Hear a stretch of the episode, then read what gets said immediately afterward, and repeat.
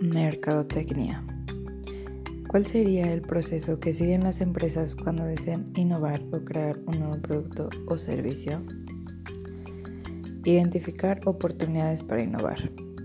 Para que la innovación sea verdaderamente exitosa, debe estar basada en una oportunidad que exista en el mercado y alinearse con la estrategia empresarial. Evaluar ideas y crearlas.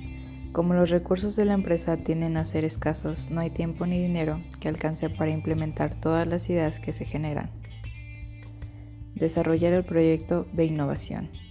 En esta etapa se transforman las ideas en productos y servicios comúnmente a través de prototipos.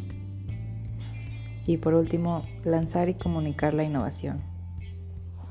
Una vez que una idea ha sido desarrollada, es necesario lanzarla al mercado, comunicarla y comercializarla, o realizar los cambios en los procesos internos de la empresa.